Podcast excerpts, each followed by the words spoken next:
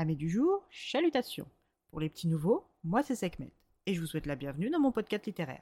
Dans mon émission, je vais tenter trois fois par semaine de vous donner envie de découvrir des livres de tout poil, récents et moins récents. Alors, si ça vous tente, c'est par ici la suite. Aujourd'hui, je vais vous présenter le premier tome des Hathaway, Les ailes de la nuit de Lisa Klepla, paru aux éditions J'ai lu. Dans cette romance victorienne, se situant en 1848, nous nous retrouvons à parcourir Londres de nuit avec mademoiselle Amelia Hathaway, 26 ans, célibataire, et son partenaire de toujours depuis plus de 11 ans maintenant, le jeune Mary Penn, à la recherche de Léo Hathaway, nouveau Lord Ramsay, âgé de 28 ans, dépressif autodestructeur depuis la mort de sa fiancée quelques 18 mois plus tôt. Amélia se fait beaucoup de soucis pour son aîné, car même si son sort de vieille fille ne lui importe peu, le sort de ses trois sœurs cadettes lui donne du souci.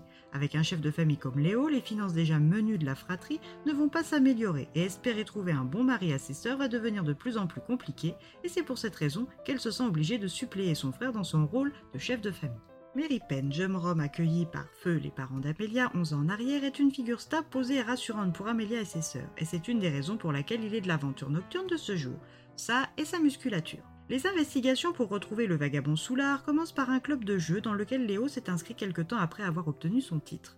Le Jenners est un club sélect racheté par Lord Saint-Vincent et tenu par un Rome du nom de Cam Rohan. Arrivé aux abords du club, Mary Penn, qui se comporte en grand frère protecteur, refuse qu'Amélia s'approche. Mais cette dernière ne l'entend pas de cette oreille et se présente elle-même face à ce charmant, séduisant et très aimable monsieur Rohan.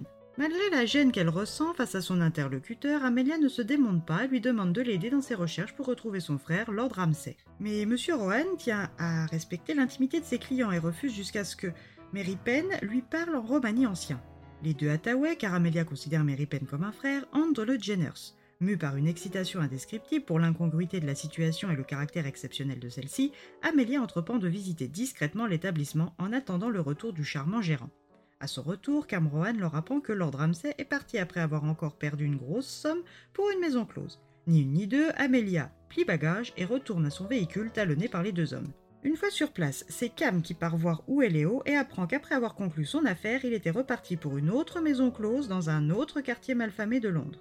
C'est donc toujours accompagné de Monsieur Rohan que Mary Penn et Amelia arrivent sur le lieu d'une rixe. Mary Penn n'hésite pas et fonce dans le tas. Il ramène par la peau du dos un Léo rond comme une queue de pelle. Amelia est soulagée de le retrouver vivant et décide de faire déménager sa fratrie loin de Londres et de ses tentations dans leur propriété fraîchement héritée dans les Hampshire.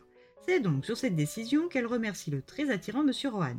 Ce dernier, en panne d'inspiration romantique depuis quelque temps, se rend compte que cette demoiselle atypique lui redonne des appétits qu'il pensait perdus. Et sur un coup de tête, et avec la certitude de ne jamais la revoir, l'embrasse passionnément. Le lendemain, la maison familiale londonienne des Hathaway, Primrose Place, est mise en vente et toute la fratrie, plus Mary Penn, embarque vers Ramsey House. À leur arrivée, l'ampleur des rénovations est colossale et la tâche ardue. Mais rien n'est impossible pour Amelia, Winifred, Poppy et Béatrix, qui ont respectivement 26, 25, 18 et 15 ans. Amelia doit partir au village voisin dès le lendemain matin et décide donc de partir à pied et de traverser les terres de son nouveau voisin, Lord Westcliff, de Stony Cross Manor, quand soudain elle aperçoit au loin trois hommes lui faisant de grands signes pour qu'elle se protège. À peine le temps pour Amelia de réaliser qu'un torse puissant fait rempart entre le danger et elle. Mais quelle n'est pas sa surprise quand elle découvre que ce torse appartient à Monsieur Rohan. Qu'est-ce que ce gérant de club londonien fait dans le Hampshire? Pourquoi a-t-il dû la protéger Et contre quoi? Pourquoi a-t-il fallu que ça soit lui? Amelia et Cam sont attirés l'un vers l'autre alors que tout les oppose. Mais jusqu'à quand ces différences seront-elles suffisantes pour les retenir? Eh bien, vous n'avez plus qu'à le lire pour le découvrir.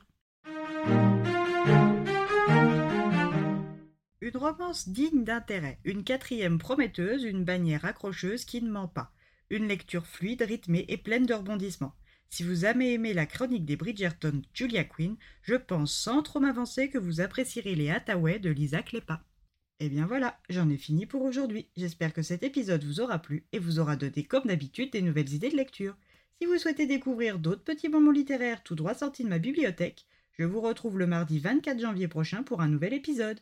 Et si d'ici là je vous manque de trop, n'hésitez toujours pas à venir me rejoindre sur mon compte Instagram, les lectures de Sekhmet. Sur ce, chalut les amis et à la prochaine!